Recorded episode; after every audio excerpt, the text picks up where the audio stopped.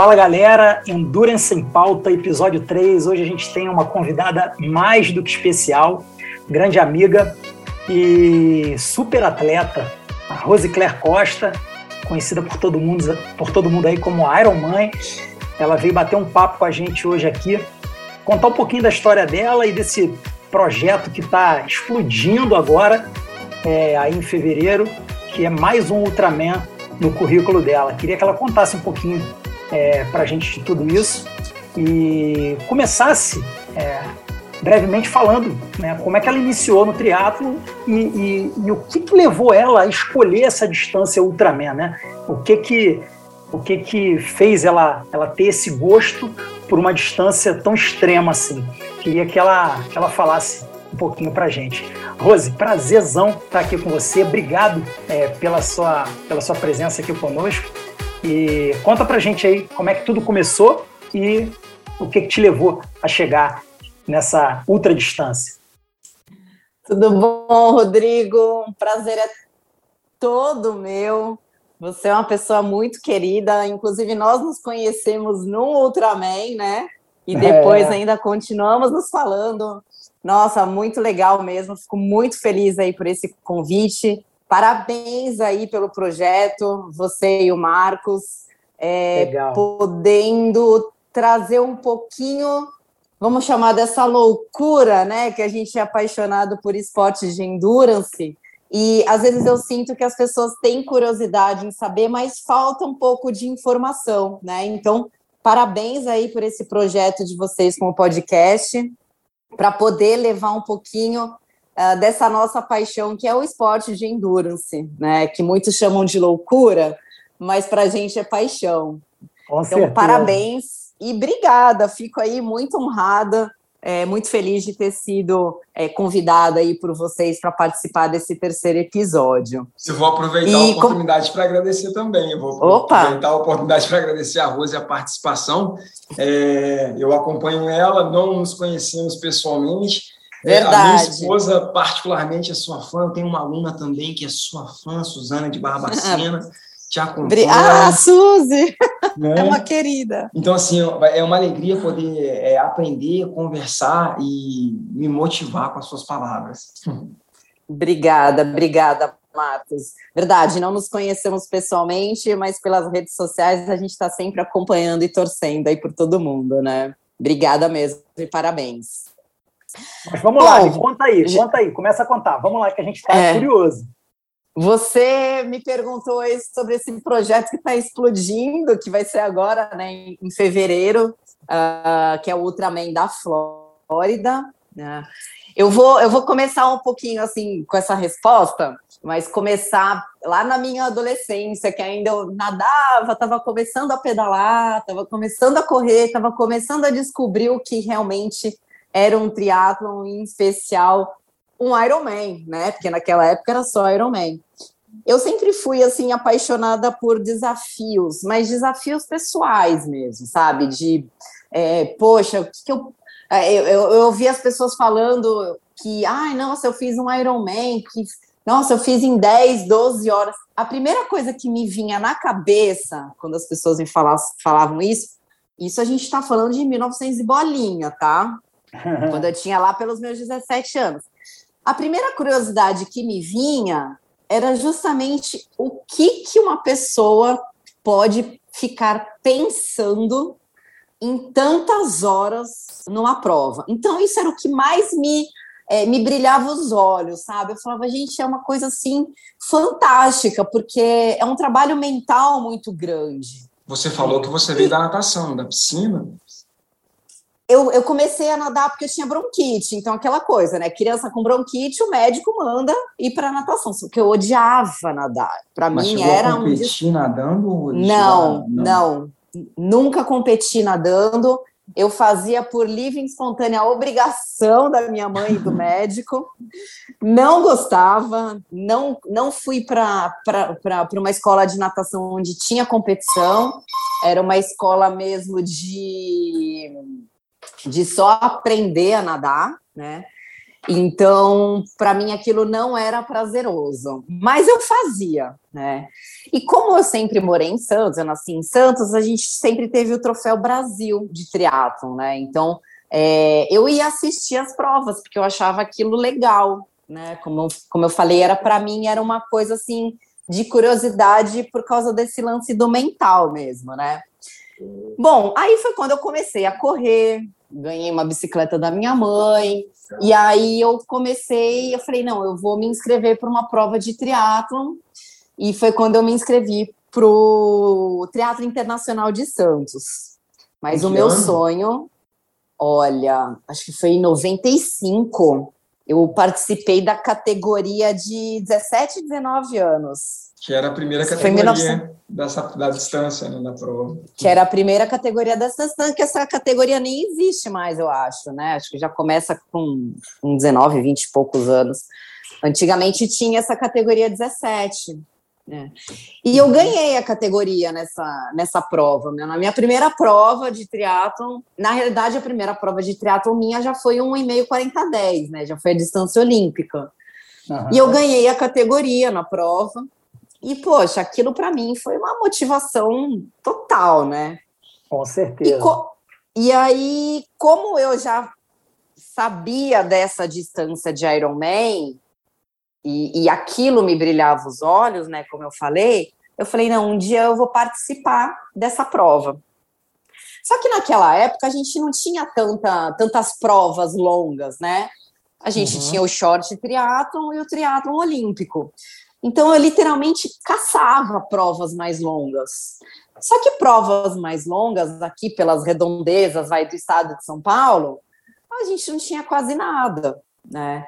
É, eu lembro que eu, eu, teve uma prova em Olambra, que era uma prova de, acho que de 2 mil de natação, mas com bastante 80 de pedal. Né? É, Nossa Senhora! Era insano.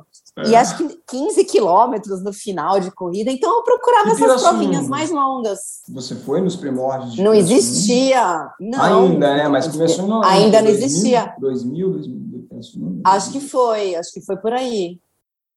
E aí, em 97, eu acho, 97 ou 98, um pessoal daqui de Santos foi trabalhar no Ironman do Brasil, lá em Porto Seguro. Uhum. E eu fiquei sabendo, eu falei, eu quero ir. Quero ir lá para trabalhar, para ver como é que é esse troço lá, que eu quero conhecer. E lá fui eu. Agora, a curiosidade é, naquela época era Ironman Essa... E nós fomos... 70.3. O Ironman, não, Ironman Food, Porto Seguro. Ah, full. É, eu acho que foi em 98, porque teve 97, 98 e 99. Depois que foi para Floripa. Então, eu acho que eu fui em 98, que foi na segunda edição. Eu fui lá para assistir a prova e uhum. trabalhar de staff. E, gente, aquela época, imagina, parecia um campo de guerra, né? Parecia nem nada se compara ao que é um Ironman de hoje. Hoje tudo Sim. muito mais bonitinho, mais organizado, o pessoal não passa tão mal. Nossa, uhum. 98, lá em Porto Seguro, era um Deus nos acuda, gente. Era coisa de cena de guerra. E, putz, aquilo, aquilo me encantou, de verdade. Aí eu fiquei com mais. aí que eu fiquei com mais vontade mesmo de participar de um Ironman. Então eu vim a minha adolescência e a minha juventude inteira querendo participar de uma prova de Ironman. Só que aí, naquela época, vai, eu com os meus vinte e poucos anos, a gente entra naquela bifurcação da vida, né? Ou você vai sair da casa dos pais, vai trabalhar e ganhar dinheiro, porque se hoje já é difícil você viver do triatlo, imagina há 20 anos atrás, né? Sim. Então, eu acabei optando, obviamente, por estudar, terminar minha faculdade, pós-graduação, arregaçar as mangas e vamos trabalhar e esqueci um pouco o triatlon. Nisso eu já conheci o Marcelo, que é meu marido, a gente casou, aquela história, né? Engravidei, uhum. tive os dois filhos, fiquei 10 anos praticamente fora do esporte, fora que eu digo é fora mesmo. Não fazia Sim. Nada. Eu posso dizer que eu virei uma pessoa sedentária. E quando você vira uma pessoa sedentária, assim, você ganha peso? Ganhei peso, claro, mas eu confesso que, assim, a, as gestações, para mim, as duas gestações, elas me fizeram muito bem. Então, às vezes, a gente tem aquele cenário, né, das mulheres às vezes não querem engravidar porque acham que vai modificar o corpo, que vai engordar, que isso e aquilo. Eu posso dizer com toda certeza do mundo que para mim foi o contrário, me fez muito bem.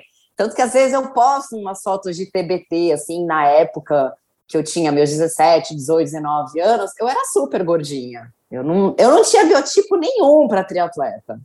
Uhum. Eu era gordinha mesmo, tinha um, um pouco de sobrepeso. Pode, pode, até não ter, não tinha biotipo, uma mentalidade tinha, 98, é. um tempo de guerra. É, né? total, total. Total. Então, assim, aí, aí eu virei sedentária total, nesses 10 anos afastada do esporte, mas é aquela coisa, né? O sonho estava lá guardado, e, e, depois das minhas duas gestações, eu conversei com o marido, com os filhos, com a minha mãe, que sempre me ajudou com as crianças.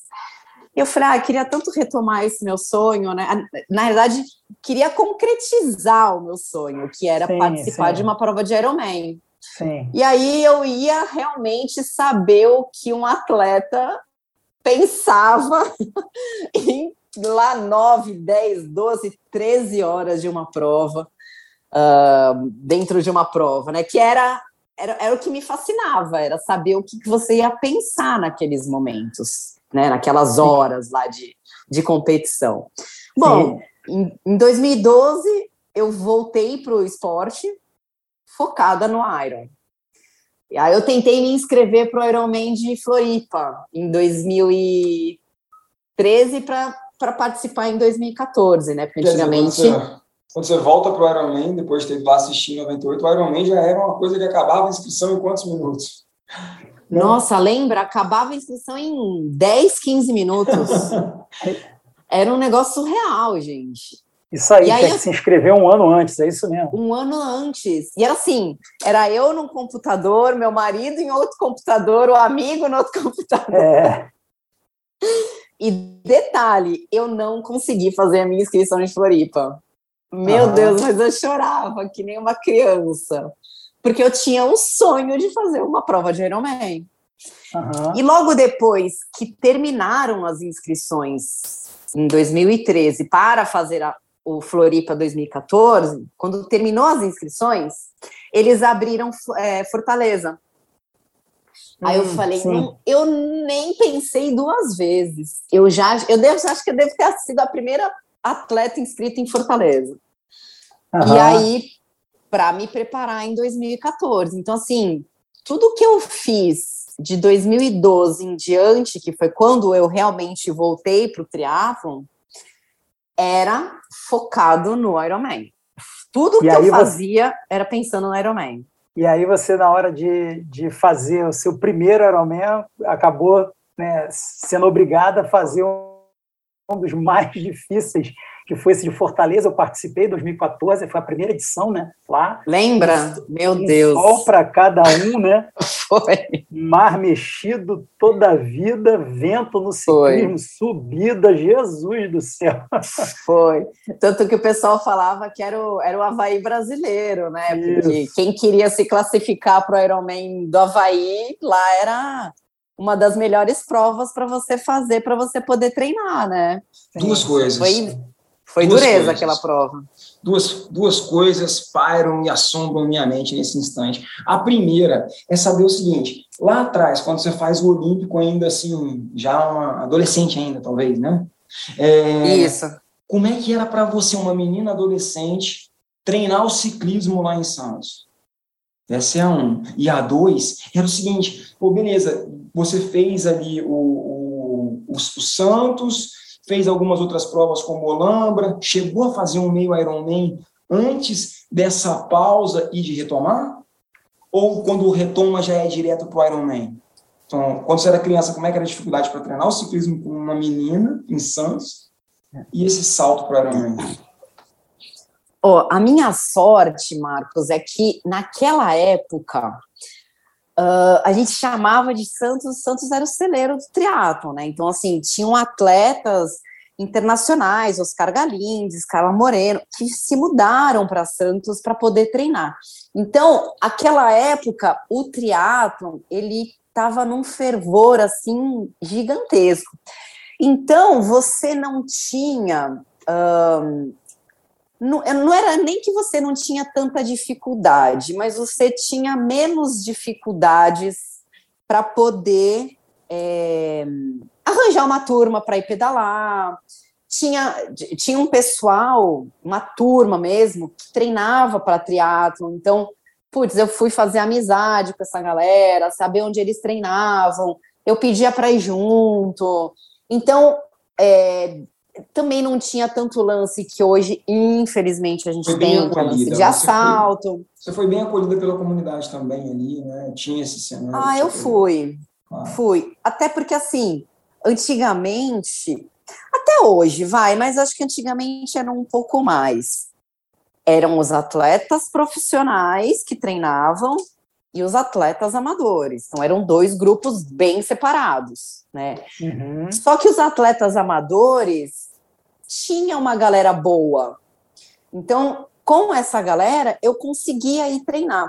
E eu tive um fator a meu favor, que foi justamente eu pedalar bem. Então, quando você vai, você é mulher, você está chegando num grupo de homem. Para você ser aceito, é, você tem que pedalar bem. Você tem que fazer aquela modalidade bem.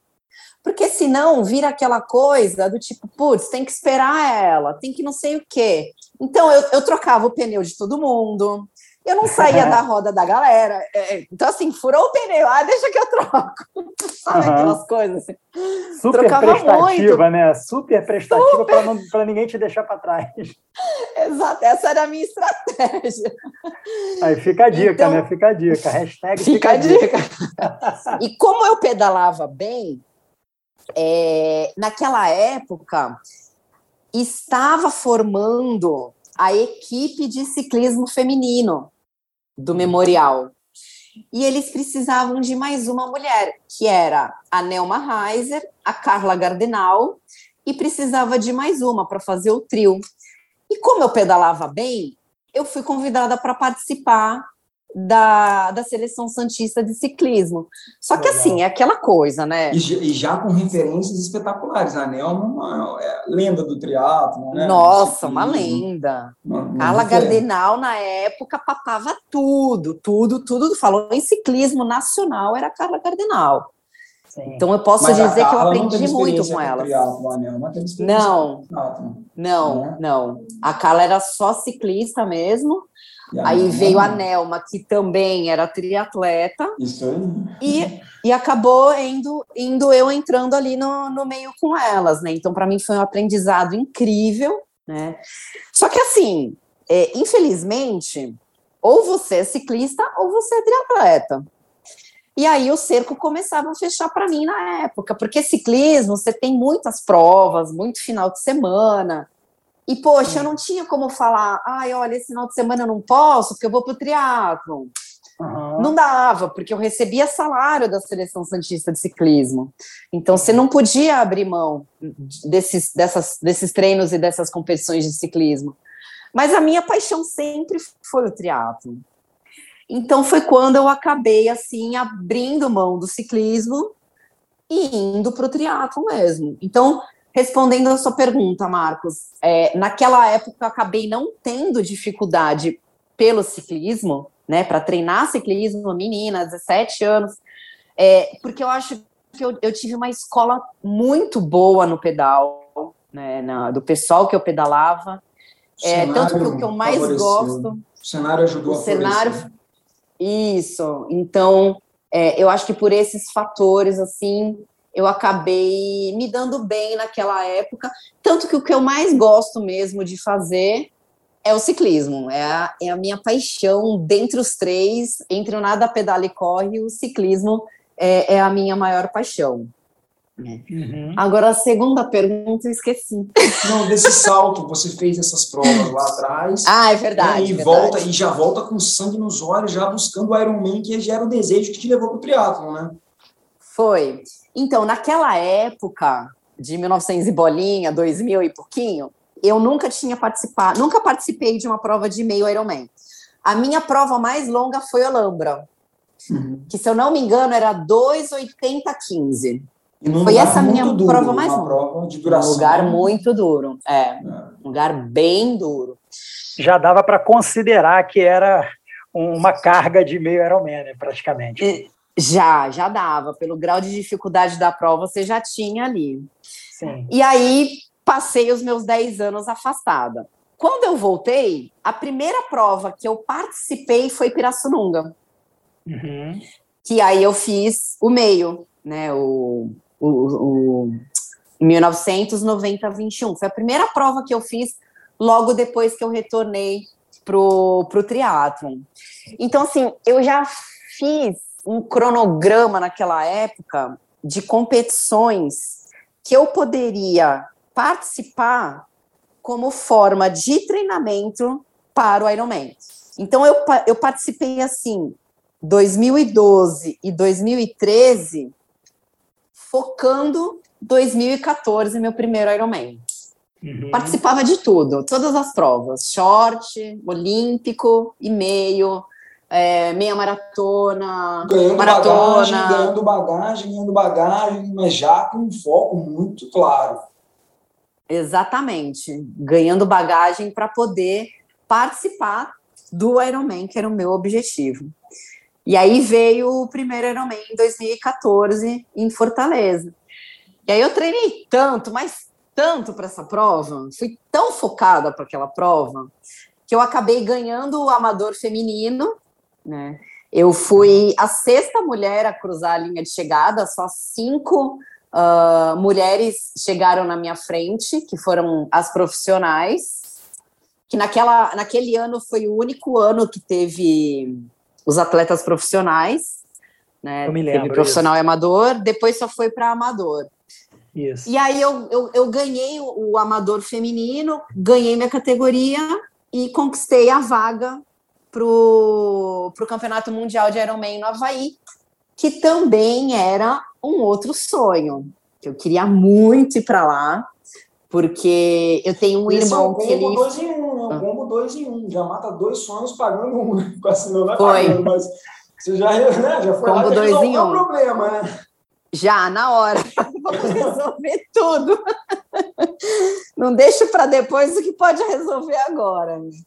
E como eu tinha, eu tenho um irmão que faleceu já há muitos anos, ele era surfista tal, e ele sempre também falava, né, que queria ir um dia pro Havaí surfar, aquela coisa bem de, de surfista mesmo, né? Ah, e aí, como quando ele faleceu, a gente acabou cremando ele, né, o corpo, uhum. e eu levei as cinzas dele para lá. Então, Pô, que barato, que homenagem bacana, né? É, foi realmente dois sonhos: o sonho de completar Nossa. um Ironman e o sonho de ir para o Mundial de Ironman no Havaí e levar ele comigo. Então foi, Pô, que legal. foi o combo, foi bem bacana. Que legal, né? que legal. É bacana quando a gente, é. a gente pensar nisso, né? Porque é, faz a gente refletir que muitas vezes a força que a gente tem para realizar as coisas, elas, elas vêm é, de lugares que as pessoas muitas vezes não, não imaginam, né? Então a gente Exatamente. tem algumas forças interiores, motivos é, internos, né? Que, é. que, realmente fazem com que a gente mova montanhas em busca dos objetivos, né? Isso é uma, uma das coisas que a gente procura sempre passar é, para os atletas, né? Que às vezes as pessoas têm dificuldade de treinar, dificuldade de acordar cedo, organizar a rotina, e o que eu falo para eles é, cara, só falta um motivo. Você precisa saber qual é o motivo pelo qual você faz isso, né? Se você não tem um motivo, que é o que te move a fazer alguma coisa, você vai acabar patinando, né? Se você só faz ah, porque é legal, porque o pessoal faz, em algum momento você derrapa nessa história, mas você está mostrando aí que desde lá de trás, né, você tinha um motivo é, mais explícito, digamos assim, que era essa vontade de competir, essa, essa, esse sonho pelo desafio, e tinha um outro motivo que talvez fosse tão grande quanto, né, que era é, homenagear o seu irmão, né? Foi.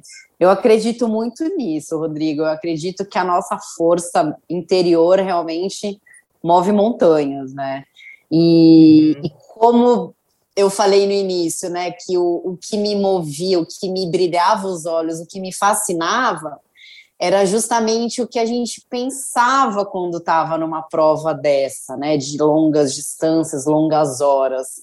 E é uhum. nesses momentos que a gente tira essa força, sabe? De você estar tá ali numa baita de uma dificuldade, às vezes não querendo estar tá ali, e, poxa, quando vem aquela, aquele pensamento de que, pô, treinei tanto por causa disso, porque o meu uhum. sonho era esse, porque o meu objetivo era aquele.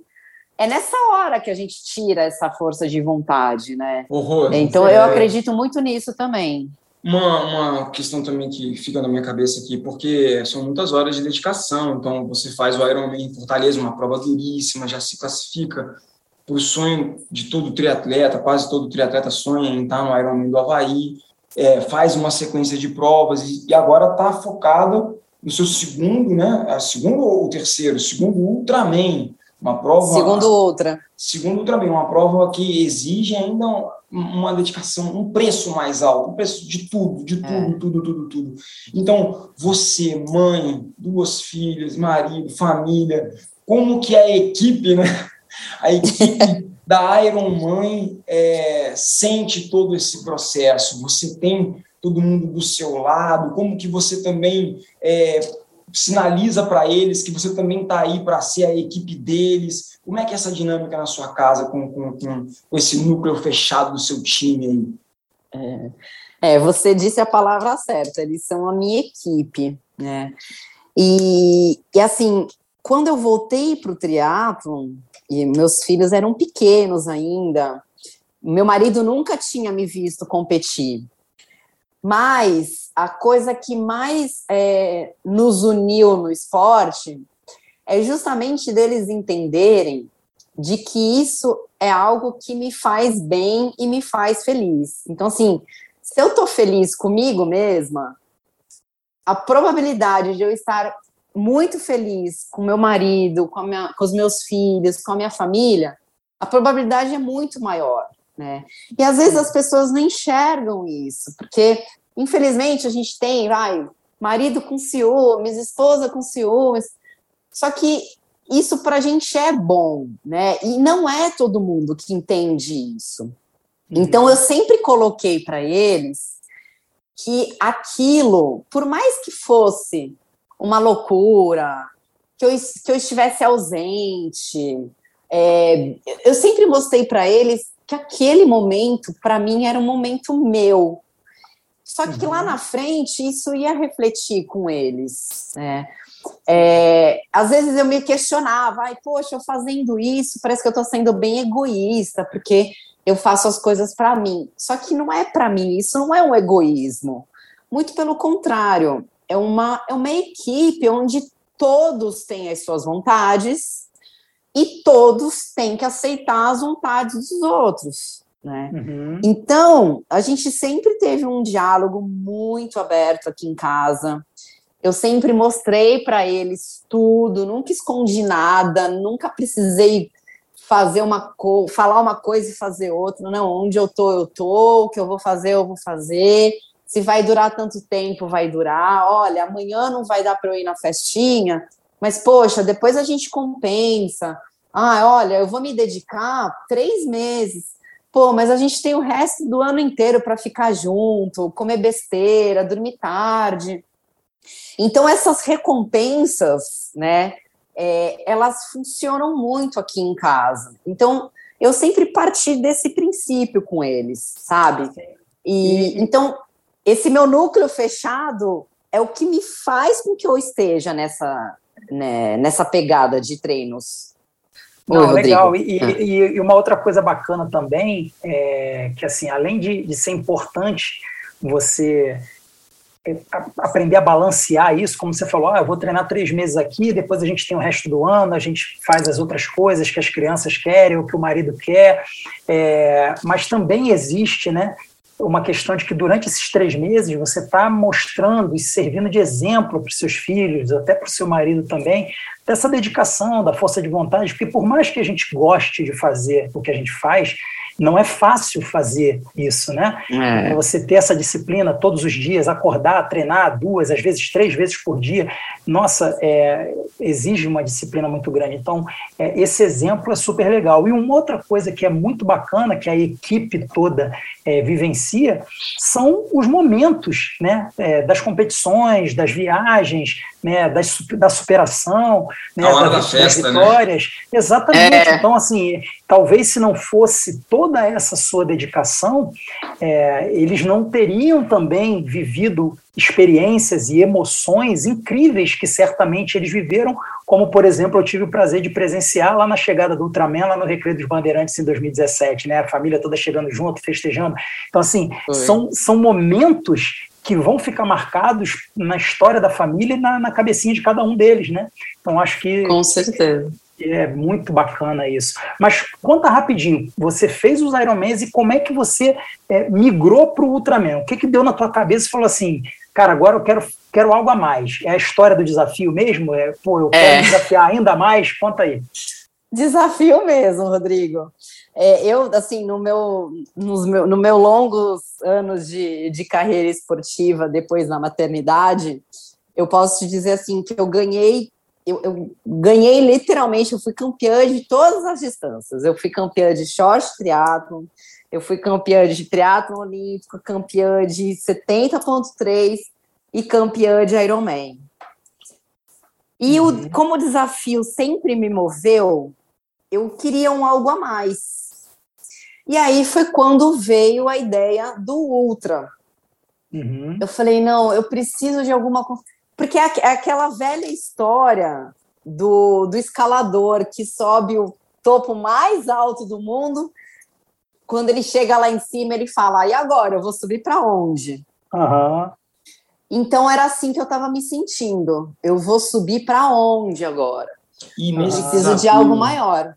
Do Ultraman, Oi? nesse desafio é. do Ultraman, que tem uma característica diferente, por ser dividido em três dias e tudo, é, você olha para algum dos três dias com mais respeito, algum dos três dias aí, a dupla maratona te dá mais. É, qual, qual, qual dos três dias aí, também a outra maratona para o terceiro dia, né? Mas é, é. Tem, tem algum olhar especial aí nessa história?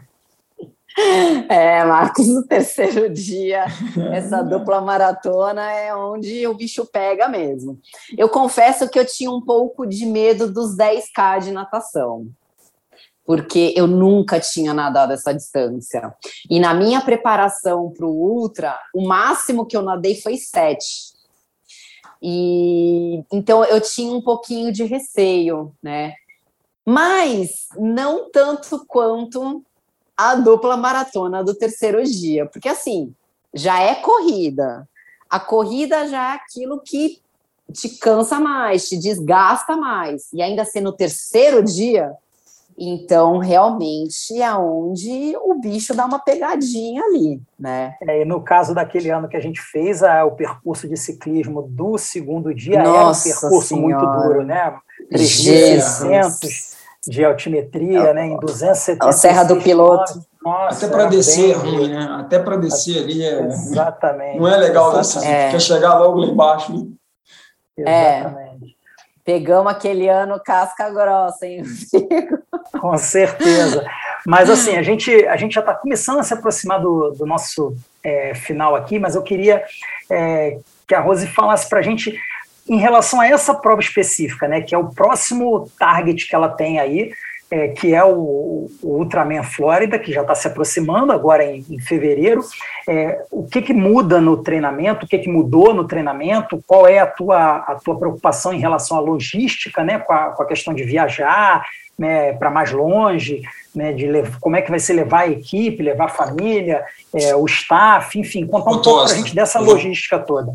Eu vou aproveitar para jogar a pergunta da Carol, minha esposa, Rose, que foi, poxa, Opa. a prova está chegando, faltam aí três semanas e pouquinho. Como é que é. faz se a gente ficar menstruada no dia da prova, no dia do evento? gente, isso é tenebroso demais. Excelente pergunta, aliás. Muito, muito boa essa pergunta, viu? Tá de parabéns, porque é a dúvida de muitas mulheres.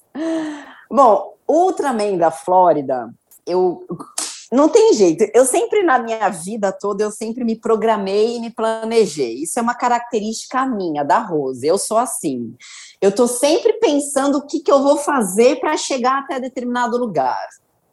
Então, o Ultraman da Flórida ele foi escolhido justamente pelo fato de eu poder estar com a minha família. Tanto que a minha, os meus staffs da prova serão meu marido e meus dois filhos. Legal. Eles que vão estar comigo. E aí a gente também já estava se planejando para ir passear depois, lá na Disney, com eles tudo mais. Aí já incluiria um dois em um aí, né? Já é o Perfeito. turismo esportivo. Perfeito. Você vai para aquela competir. história da compensação, a história da compensação. Exatamente. então eu já me planejei para isso. Então eles vão ser meus staffs. E aí o lance da logística, tudo mais, graças a Deus a gente tem uma amigona que mora lá na Flórida, Andrea, que mora pertinho da prova, então a gente já viu, ela ajudou pra caramba a gente. Inclusive, ela se disponibilizou de estar conosco na prova, participando, como ela, ela vai estar tá lá, mora lá perto, tem um inglês fluente. Então, em relação a isso, a gente está super bem estruturado. Claro que a gente tem uma estrutura mínima, né, que é um, um lugar para ficar, um carro de apoio, e, a, e os staffs com boa vontade, que é o que a gente mais precisa. O Rodrigo sabe disso. Às vezes, para a gente escolher staff, fala, tem que ter boa vontade, porque o resto o povo se vira, né? É, então, vamos arregaçar as mangas e fazer. Agora, o lance de ficar menstruada no dia da prova é uma situação bem chata mesmo. Eu confesso a vocês que assim, mulheres, eu já tô na tabelinha lá do calendário vendo quando eu vou ficar.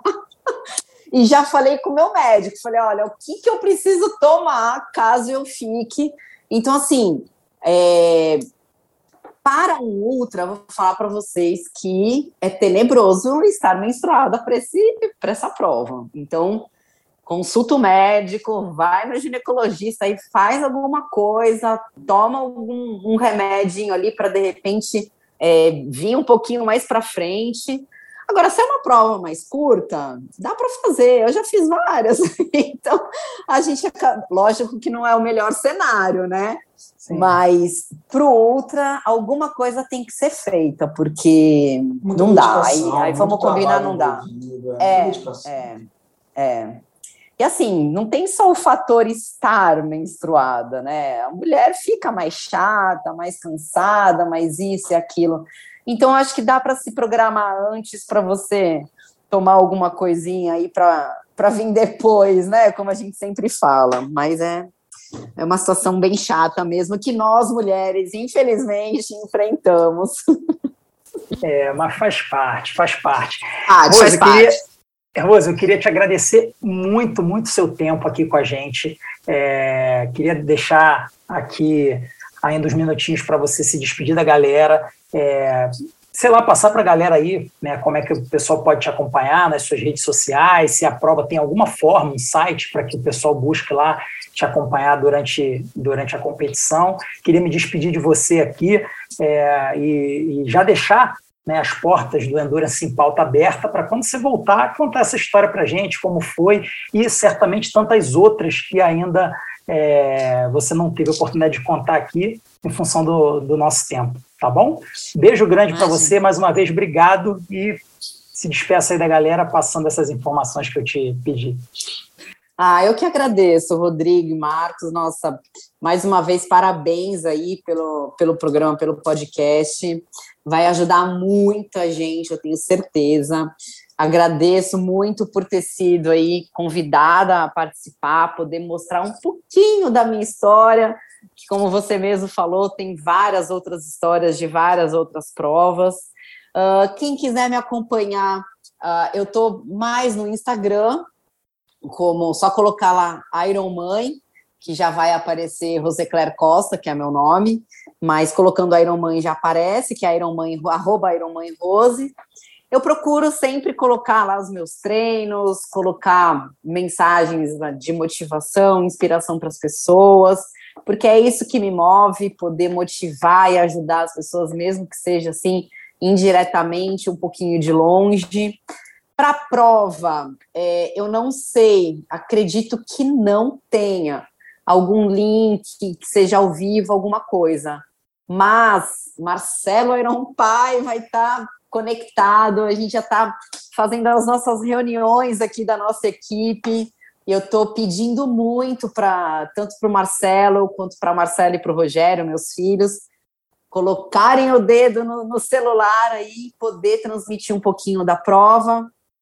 Eu acabo sempre fazendo um grupo pelo WhatsApp para quem tem interesse é, em me acompanhar, então tem bastante gente que acaba entrando. Eu também tenho a tradição que as pessoas me mandam mensagens por escrito, eu imprimo e colo nas minhas caixas, né, nas minhas bags do, de cada dia. Então Legal. é uma maneira de estar sempre perto, conectado aí das pessoas, porque é uma maneira bem carinhosa aí da gente é, poder motivar e inspirar as pessoas. E como eu falei, é isso que me move, isso que é um pouquinho que a gente pode deixar aí de história também para as pessoas. Então, obrigada mesmo aí pela oportunidade de poder mostrar a minha história aí para todos vocês. Excelente, Rose, muito obrigado. É, a princípio, nos conhecemos virtualmente, espero que em breve a gente possa é, fisicamente aí, treinar junto, estar tá junto. Vamos sim.